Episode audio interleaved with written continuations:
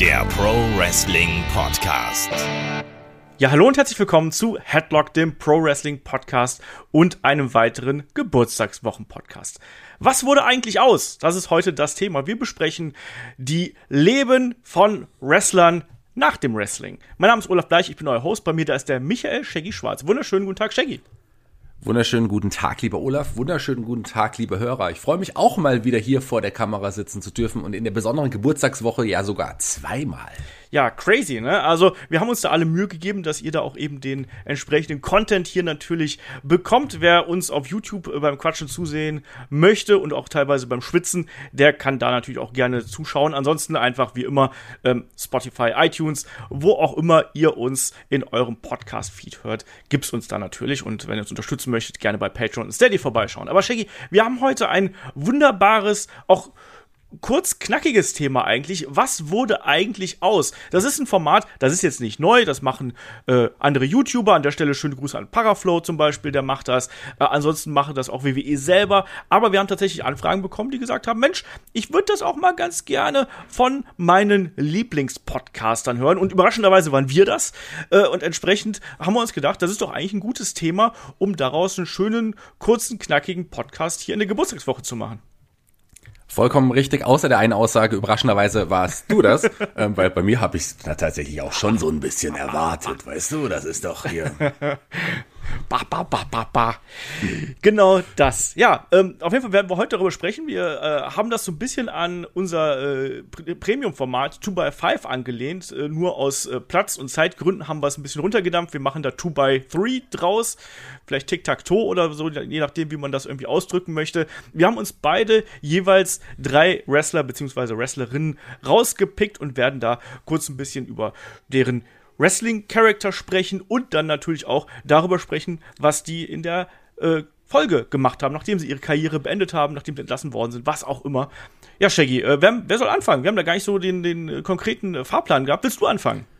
Ich fange gerne an, weil das ist ja auch ein bisschen spannend. Du weißt nämlich nicht, welche Wrestler nee. ich mir ausgesucht habe. ähm, wir haben zwar ein bisschen hin und her geschrieben, dass wir uns nicht doppeln und haben dann auch überlegt, welcher Wrestler wäre cool für dieses Format. Ähm, und du hast mir dann auch deine drei tatsächlich, glaube ich, gestern zugeschickt. Ich weiß es aber nicht mehr, weil ich habe nochmal drüber geschaut. Ich hoffe, wir doppeln uns tatsächlich nicht. Ein aus meiner Liste, den kennst du und mit dem fange ich auch an, weil das war immer wirklich der Wrestler, wo ich gesagt habe, über den will und muss ich auf jeden Fall sprechen, weil ich seine weite, weitere Karriere sehr mag. Er hatte nun eine sehr kurze Wrestling-Karriere, ähm, aber damals hat man ihn so ein bisschen fast, ähm, fast herausgebracht als den neuen Superstar oder einen möglichen zukünftigen Star und hat ihn auch gleich gegen Charaktere wie den Undertaker gestellt, bis man gemerkt hat, ah, der sieht vielleicht geil aus, hat wirklich unglaubliches Charisma möglicherweise, äh, ist vielleicht ein guter Actor, aber ist kein guter Wrestler. Ich spreche hier von niemand geringeren als Nathan Jones. Kannst du dich noch an Nathan Jones erinnern, lieber, lieber Olaf? Ja, natürlich. Also Nathan Jones, jemand, der äh, hätte ja bei WrestleMania 18, äh, 19 auch antreten sollen, ähm, an der Seite des Undertaker gegen A-Train und Big Show. Und dann hat man ihn ja vorweg quasi aus dem Match rausgeschrieben, äh, mit einem Verletzungsengel, weil man gesagt hat, so, oh, wir wissen nicht genau, ob der dem Druck irgendwie standhält. Und dann hat er doch einmal kurz eingegriffen, hat, glaube ich, so einen verunglückten Big Boot gezeigt und durfte dann am Ende doch mal kurz mit dem Undertaker feiern. Ja, äh, und war auch jemand, also der hatte ja auch was gehabt, der war äh, dann auch, auch als Heel hinterher unterwegs und ich finde, der hatte ja durchaus einen Look gehabt, oder? Ja, absolut. Der hatte einen Look und der hatte auch wirklich das Charisma. Ich ja. find, fand, der, der war optisch wirklich, wirklich ein Star. So, der, der ist herausgestochen neben diesen ganzen anderen Giganten, die zu dem Zeitpunkt ja auch, du hast ein paar jetzt gerade genannt, ähm, auch irgendwie aktiv waren. Aber äh, also als Wrestler hat's nicht ganz so funktioniert. Man hat's versucht, er hat's danach ja auch noch mal so ein bisschen Indie probiert und dann auch irgendwie ähm, bei einigen, ja, von diesen Star-Shows, die es da noch letzten Endes gab. Aber er hat dann dem Wrestling den Rücken zugekehrt und ist tatsächlich wie so viele andere Schauspieler geworden. Und das gar nicht mal so unerfolgreich. Klar, ähm, nicht so ein Megastar wie The Rock in diesen wirklich Hollywood-Blockbuster-Filmen oder so ein wirklich in meinen Augen, der, der es am besten gemacht hat, ist natürlich ein äh, Dave Bautista, weil der bei der Rollenauswahl wirklich da ein richtig gutes Händchen erwiesen hatte. Ja. Sei es jetzt bei, bei James Bond, natürlich ähm, Guardians of the Galaxy hat ihn auch in die A-Liga katapultiert.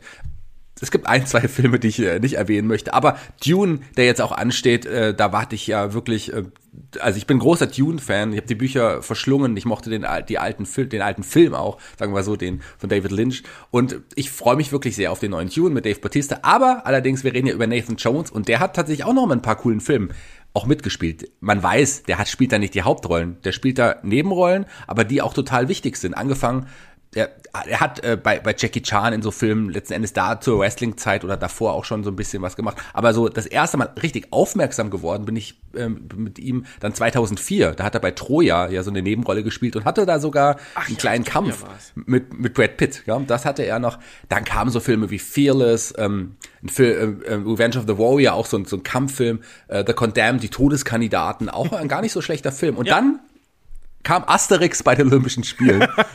ich mochte diese Szene mit Nathan Jones und Gerard Depardieu auch total gerne. Also auch das war geil.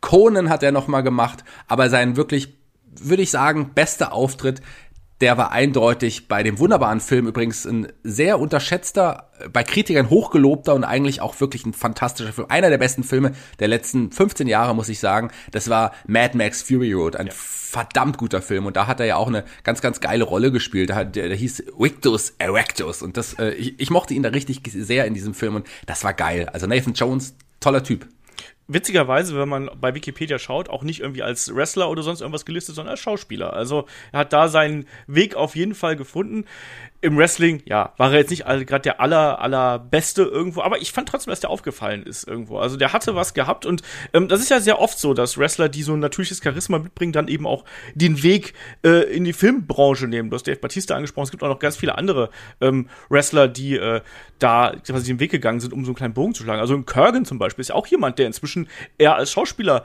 bekannt ist als, äh, als Wrestler, weil als Wrestler war er auch äh, graupenmäßig unterwegs. Aber ähm, ja, auf jeden Fall, das ist, das ist ein Name, den man hier äh, nennen kann, der auf jeden Fall aber zumindest in der Entertainment-Branche geblieben ist. Und ich habe natürlich auch geschaut, wen kannst du denn da nehmen? Es gibt da so verschiedene Kandidaten natürlich, aber du bist gerade so äh, beim Thema, ja, jemand mit einem geilen äh, Look und so gewesen. Ich nehme dann jemanden, der ähm, ein besonders, du hast auch einen geilen Look, Shaggy, keine Sorge.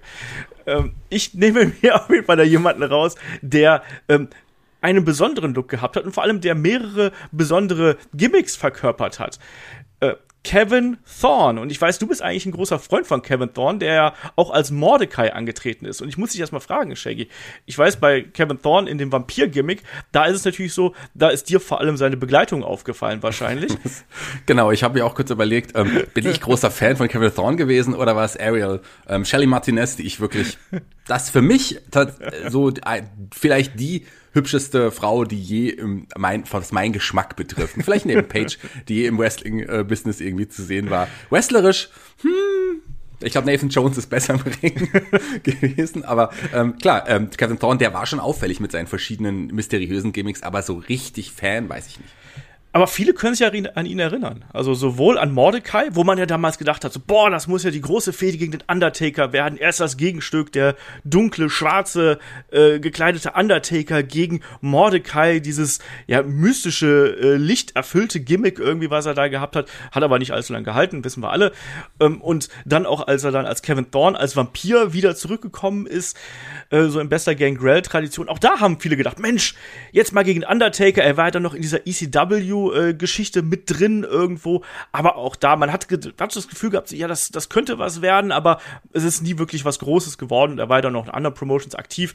Ähm, es ist aber nicht ganz so äh, wichtig gewesen, sondern was wichtig eigentlich ist, ist die Tatsache, was denn aus ihm danach geworden ist. Und äh, er hat da auch so ein bisschen äh, drüber gesprochen, weil dieser gute Mann, der ist nicht ins Filmbusiness gewechselt, also er verkauft auch keine Särge oder Kreuze oder sonst irgendwas, sondern er verkauft was ganz anderes. Der ist inzwischen ein richtig guter Immobilienmakler. Und wenn man nämlich auf seinen Twitter-Account geht, dann denkt man, hey, das ist Wrestling. Da ist auch ein bisschen Wrestling dabei, weil der bestimmte Wrestler mag und unterstützt und hier und da auch noch mal zugegen ist. Aber der verdient richtig gutes Geld in der New Jersey Area mit äh, dem Verkauf von Immobilien. Und äh, das Witzige ist halt eben, äh, als er dann eben gefragt worden ist, so ja, äh, was, was macht dich denn hier zu so zu jemandem, der hier in dieser Branche arbeiten kann? Und dann hat er ganz knackdreist gesagt, hey, Leute, ich habe zehn und mehr Jahre ähm, Erfahrung im Ring, unter anderem bei äh, WWE. Und äh, wenn ihr mich fragt, weshalb oder welche Fähigkeiten bringe ich denn mit, dass ihr mich hier äh, anheuern solltet, ich habe äh, verkauft, dass äh, ich mit einem Schlag ins Gesicht quasi umgebracht werde und die Leute haben es geglaubt. Ne? Ohne dass ich irgendwie Verletzungen davon getragen hätte. Da wird es ja wohl noch möglich sein, dass ich hier ein paar Häuser an Mann bringe. Also jemand, der inzwischen auch ganz anders aussieht, also schaut gerne mal auf seinem Twitter-Kanal vorbei. ähm, es ist äh, ähm, at the, the Kevin Fertig, ähm, so heißt er ja mit bürgerlichen Namen, Kevin Fertig. Und ähm, der ist halt eben jetzt einfach äh, hat ein ganz normales, gut situiertes Leben, fernab von Kreuzen, mysteriösen Symbolen oder sonst irgendwas und verkauft eben Immobilien. Und da auch sehr erfolgreich. Manchmal auch noch mit einem Wrestling-Rückbezug. Also da hat er dann das nicht so ganz äh, fallen gelassen, aber finde ich eine interessante Berufswahl. Auch da wieder, ne? Was, was nehmen Wrestler aus dem Wrestling-Business mit, was ihnen dann im alltäglichen Jobleben äh, hilft? Finde ich total spannend. Und, der, und, und gerade im Immobilienbereich, oder wir, wir kennen ja auch äh, diverse Wrestler, die irgendwie Autos verkaufen, solche Geschichten es scheint nicht so weit weg zu sein, das eine verkaufen vom anderen zu verkaufen. Ja, ja, ist es ja auch wirklich so. Also du musst als Wrestler musst du gut sprechen können, das auf jeden Fall auch als als erfolgreicher Wrestler. Das war okay, das mochte er, aber du, natürlich äh, bist du auch ein Verkäufer. Du bist ein Verkäufer deines Charakters, deiner Aktion, äh, deines ganzen Seins, was du da im Wrestling verkörperst. Und beim Immobilienmakler genauso wie beim Autoverkäufer geht's ja eigentlich auch ums Verkaufen, um etwas, was okay ist, vielleicht gut darstellen zu können. Und das konnte er und das kann er auch immer noch. Da brauchst du halt wahrscheinlich noch einen Immobilienmaklerschein. Ich glaube, das, äh, das, das ist zwingend notwendig. Ich weiß gar nicht, wie das Ich weiß nicht, wie das in den USA ist. Ich bin mir sicher, ja, dass du das, glaube ich, in Deutschland brauchst, aber ich bin mir in den ja. USA äh, nicht sicher, ob man das braucht. Ja, brauchst zumindest ein paar äh, Häuser, die zu verkaufen sind. Da kannst, da musst du erstmal Kontakte knüpfen und du musst sagen, hey, ich verkaufe deine Häuser. Und klar, sieht der nicht mehr so aus wie früher. Wäre komisch, wenn du dann ich als witzig. Familie, Familie sucht ein Haus und dann steht da Mordecai oder so. Kommt herein. Dann hängt Ariel direkt so im Eingang von dem Haus, äh, einfach von der Decke, weißt Ich kauf's. Ich würd's Haus kaufen. Okay. okay.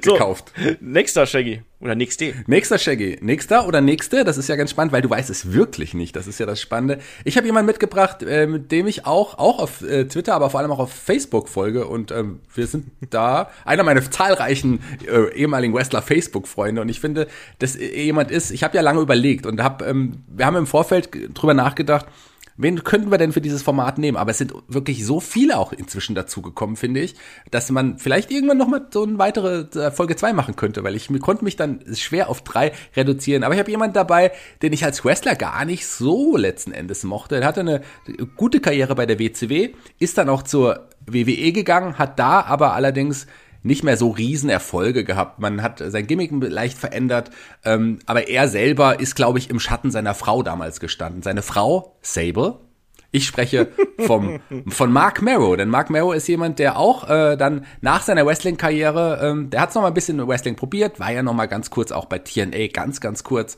hat dann aber ist vom Wrestling zurückgetreten. Es gab noch mal ähm, dieses Mark Marrow Body Slam Training, ähm, so eine Trainingsschule so ein bisschen, aber auch das hat nicht so richtig funktioniert. Und dann ist er schwerer erkrankt. Ähm, er hatte Herzprobleme, große Herzprobleme und im Jahr 2007 gab es eine Herztransplantation, die ihn wirklich sehr, sehr zurückgeworfen hat. Ähm, er konnte nicht mehr trainieren. Äh, er hatte auch teilweise die Lust am Leben so ein bisschen verloren und hat sich dann aber ähm, wieder zurückgekämpft. Also er hat selber gesagt, er ist ähm, war mehrmals äh, auch ja fast fast tot schon. Er war kurz vorm Tod und hat dann auch noch ein Buch rausge rausgebracht, How to be the happiest person on the planet. Denn er hat die Lust am Leben wiedergefunden, hat wieder unglaublich trainiert, sieht heute ähm, körperlich fast genauso aus wie damals als zur Wildman Mark Merritt Zeit, obwohl er ja jetzt deutlich älter ist und ähm, ist jetzt auch Motivationscoach geworden. Ja. Also jemand, der auch anderen Leuten ähm, das Positive am Leben zeigt und auch wirklich man, man schaut, googelt ruhig mal, da gibt es etliche Aufnahmen, wie er auch vor Menschen spricht. Ich finde, das ist ist noch viel besser geworden als damals. Also er kann wirklich Menschen mitreißen und den Menschen auch das Positive im Leben zeigen und ihnen auch zeigen, dass selbst wenn es mal schwierig ist im Leben,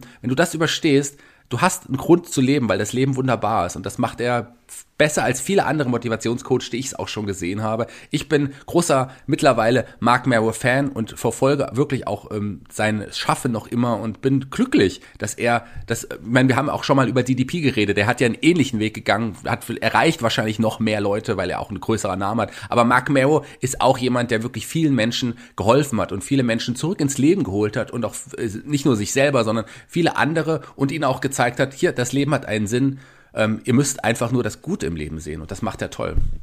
Ich wollte gerade auch DDP ansprechen, ähm, weil da hatten wir jetzt ja kürzlich in den Helden aus der zweiten Reihe und natürlich DDP Yoga, der hat da seine eigene große weltweite Yoga-Brand ja quasi ins Leben gerufen. Aber ja, Mark Merrow äh, ganz bekannt auch dafür, dass er da äh, offensichtlich nach seiner Karriere ordentlich an seinem Mic-Work gefeilt hat. Weil, wenn wir ehrlich sind, in seiner Wrestling-Karriere war das am Mikrofon eher so mittel. Also wir kennen ihn noch als Johnny B. Bad, du hast angesprochen, dann als ähm, Wildman Mark Merrow bei ähm, der WWF und dann später natürlich als Marvelous Mark Marrow, den äh, Boxer und ähm, äh, eifersüchtigen Ehemann irgendwo. Aber auch da wieder interessant. Auch da sieht man, welche Skills man quasi irgendwie mitnimmt. Ähm, auch du hast angesprochen, hier Motivationstrainer und sowas, das sind ja auch Fähigkeiten, die du vielleicht auch beim Wrestling lernst. Du musst mit vielen Leuten äh, umgehen, du musst dich auf die Leute einstellen, ähm, du musst da auch manchmal empathisch natürlich sein auf der einen oder anderen Seite ähm, und du musst natürlich dann auch dafür sorgen, dass du dich motivierst, aber du musst auch dafür sorgen, dass du andere motivierst. Und ich glaube, das ist auch was, was du im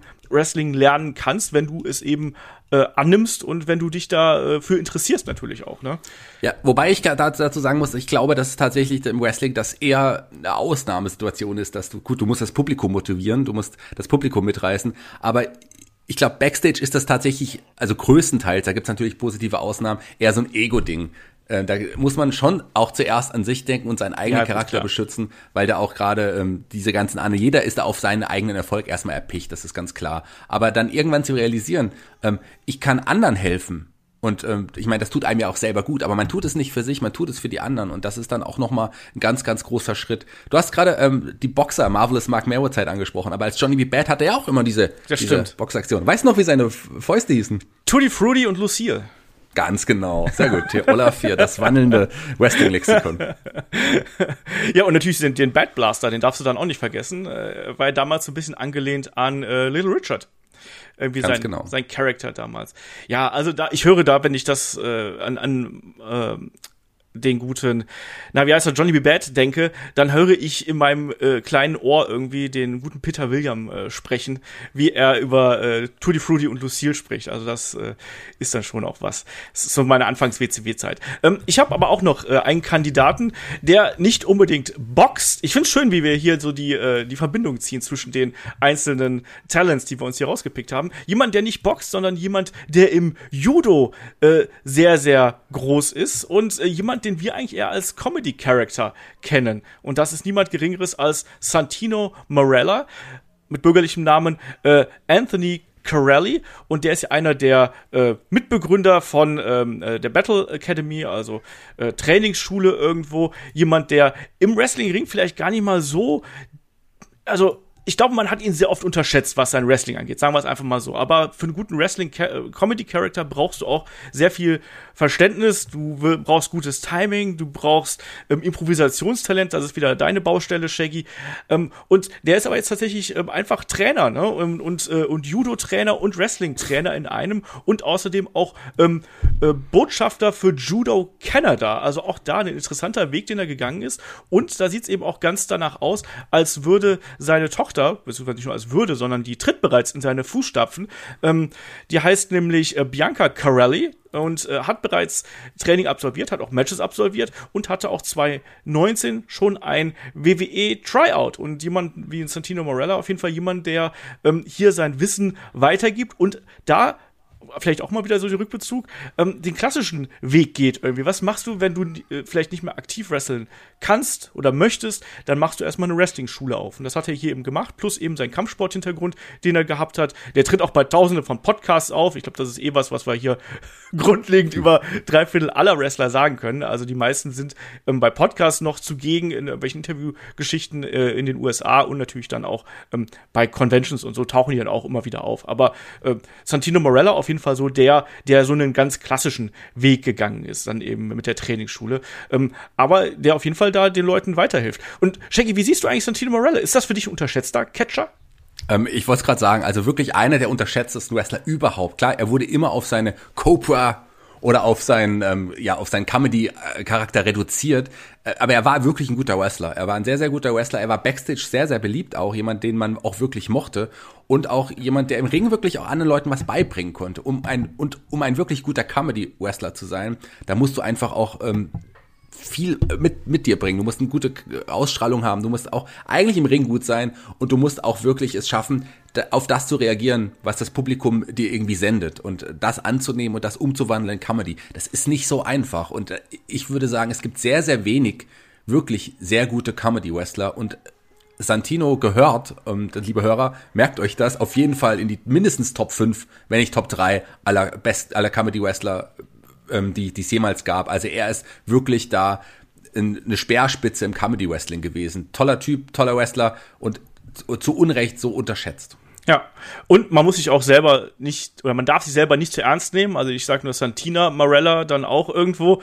Also solche Geschichten haben wir auch gehabt. Ähm, du musst über dich selber lachen können und wie gesagt, also Comedy Wrestling wird von vielen auch wirklich als das beschrieben, was mit am schwierigsten ist, weil das Hit and Miss ist. Du kannst damit genauso total auf die Schnauze fallen, wenn du das machst. Und es wird vom Publikum nicht angenommen. Bei Santino hat auch nicht alles funktioniert natürlich, aber vieles hat äh, funktioniert. Und deswegen können wir uns bis heute noch an die Cobra erinnern oder an bestimmte Auftritte von ihm. Äh, der war jemand, äh, der da wirklich in der Midcard und in der Undercard wirklich immer für gute Unterhaltung gesorgt hat, egal in welcher, in welcher Form. Und ich mochte ihn sehr, muss ich dazu sagen. Also es wäre eigentlich auch jemand für die Helden aus der zweiten Reihe, oder?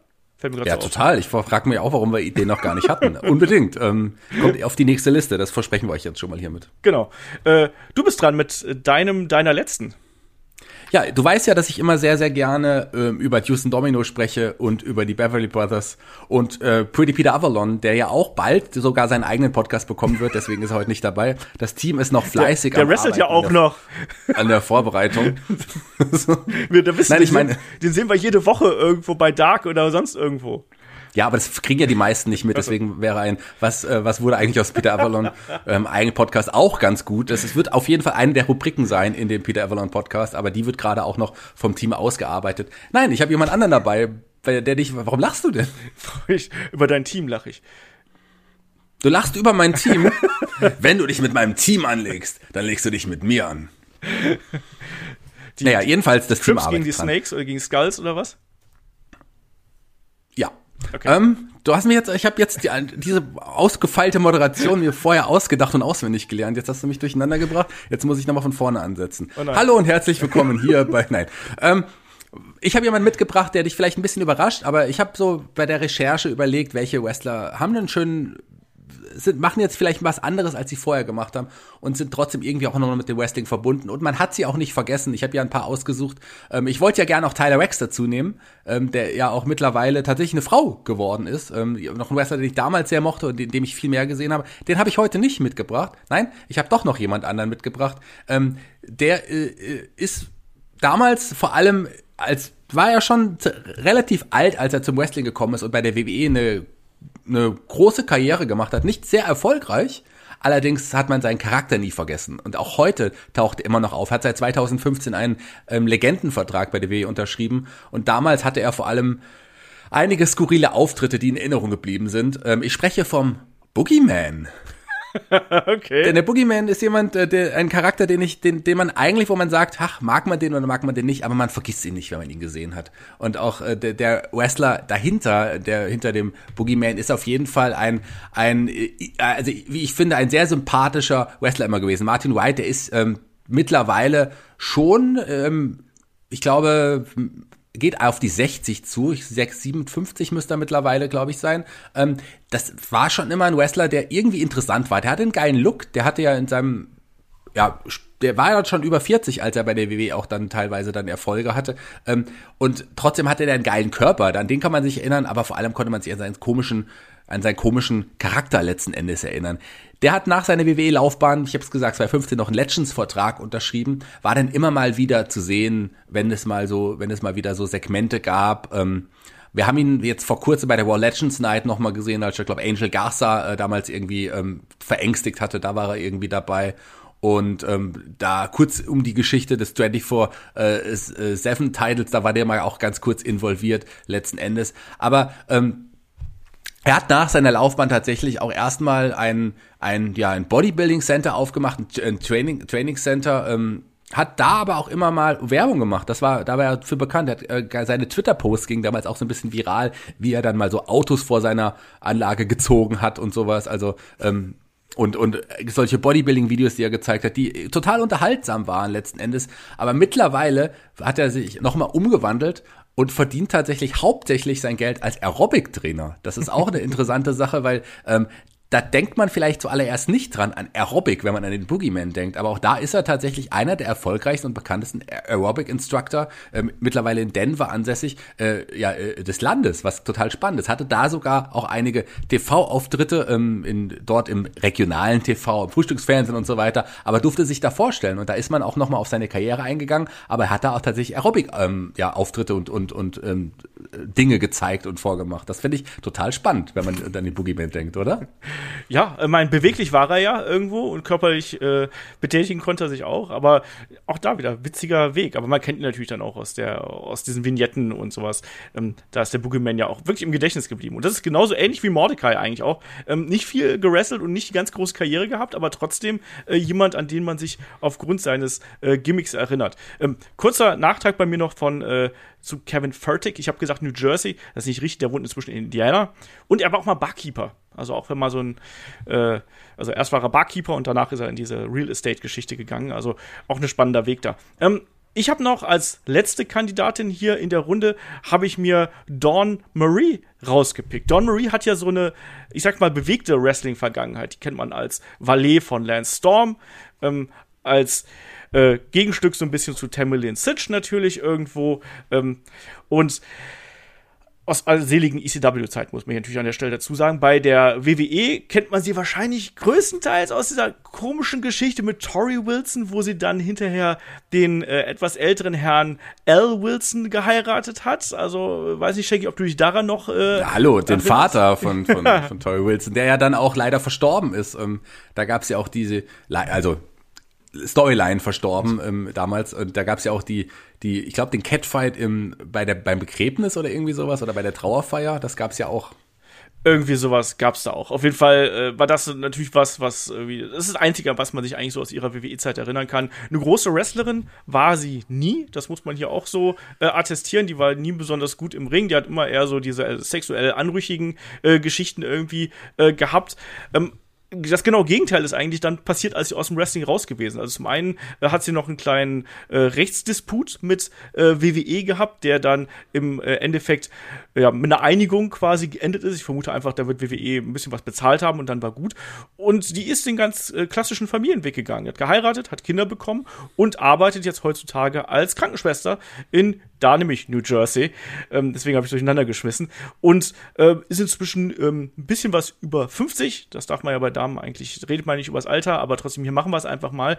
Und äh, ist da anscheinend sehr glücklich einfach im ganz normalen privaten äh, Umfeld irgendwie. Also gerade jetzt in der ähm, Corona-Pandemie hat sie dann natürlich auch, äh, wenn man sich so wie ihren Twitter-Kanal umschaut, sehr oft irgendwie geäußert. Ja, wie das da gelaufen ist, ähm, wie sich Leute verhalten, teilweise positiv, teilweise negativ, ähm, auch was sie da als Krankenschwester auf sich genommen hat.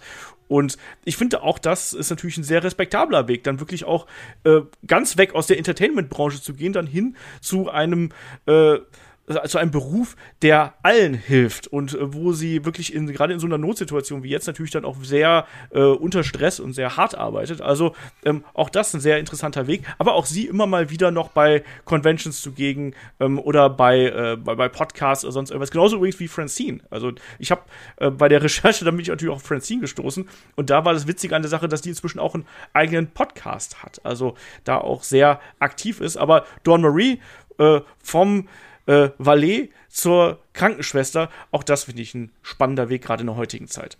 Ja, total. Das ist einfach auch ein unglaublich wichtiger Beruf. Ja. Wir können ja auch da das auch nochmal hier so sagen. Das ist wirklich ähm, nicht nur in der heutigen Zeit, heutigen Zeit natürlich extrem, weil auch die Arbeitsbedingungen schlimmer geworden sind. Pflegenotstand, das hört man ja auch überall. Ähm, die Bezahlung ist in Deutschland einfach auch nicht auf dem Level, auf dem es sein müsste, um diesen Beruf Anreize zu geben. Ich bin ja jemand, der sehr eng auch verwoben ist mit dieser Berufssparte. Meine Mutter ist Altenpflegerin auf der einen Seite und meine Hauptfreundin äh, ist, ist Krankenschwester auf der Intensivstation und gerade in der Corona-Zeit hat sie auch ähm, sehr viel halt dann wirklich mit den mit den schwersten Corona-Fällen zu tun gehabt, gerade auch mit vielen Todesfällen in dem Bereich. Generell auf der Intensivstation ist es ja auch ähm, die Todesrate enorm hoch. Also das ist schon ein schwerer Beruf, den man auch immer mit sich trägt, aber man hilft Menschen, man hilft der Gesellschaft und das ist unglaublich wichtig. Also wenn ihr gerade, liebe Hörer, auf der Überlegung, in der Überlegung seid, ihr werdet jetzt mit der Schule fertig, überlegt, welchen Beruf ihr machen sollt, ich sag's euch, geht in die Pflege, irgendwann bekommt ihr das auch wirklich honoriert dafür. Und besonders,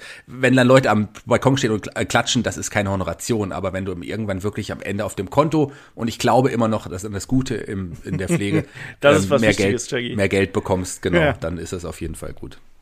Ja, das auf jeden Fall. Auch solche Bilder äh, hat sie übrigens gepostet, dass da äh, Menschen vor dem Krankenhaus äh, äh gestanden haben und den äh, Pflegekräften applaudiert haben. Also solche Geschichten äh, gibt's dann eben auch. Wrestler, ehemalige Wrestler, ehemalige Talents, die sich dann so komplett rausgezogen haben ähm, und eben einen ganz normalen Beruf äh, nachgehen. Und äh, auch das ist wiederum sehr spannend. Ähm, ja, Shaggy, das waren unsere 2x3 äh, Was wäre wenn Kandidaten hier gewesen. Ich glaube, das war ein ganz spannender Talk, oder? Ja, total Spaß gemacht. Also sowas können wir tatsächlich öfters mal wiederholen. Schreibt's doch mal, lieber Hörer, wie es euch gefallen hat. Hattet, hattet ihr Spaß dran, uns beide hier auch mal in echt zu sehen? Und die anderen werden es ja auch tun. Wir haben ja uns aufgesplittet in Teams. Ich weiß nicht, welcher Tag ist das heute? Der letzte.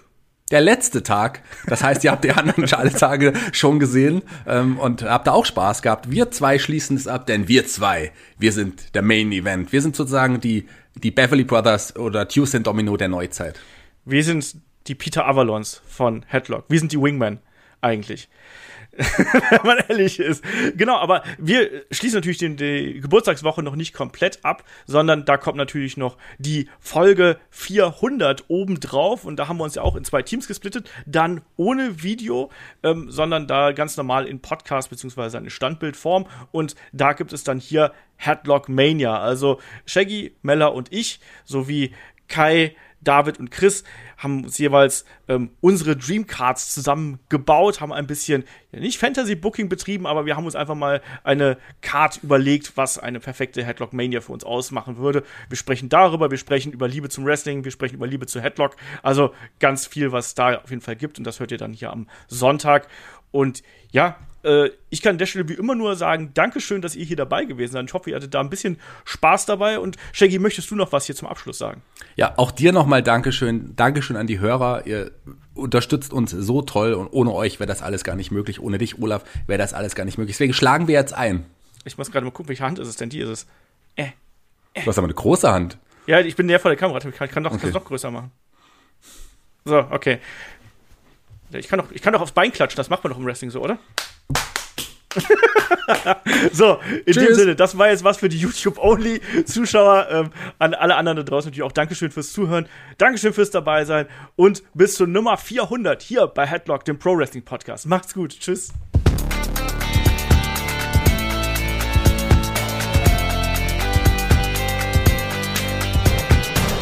Headlock, der Pro Wrestling Podcast.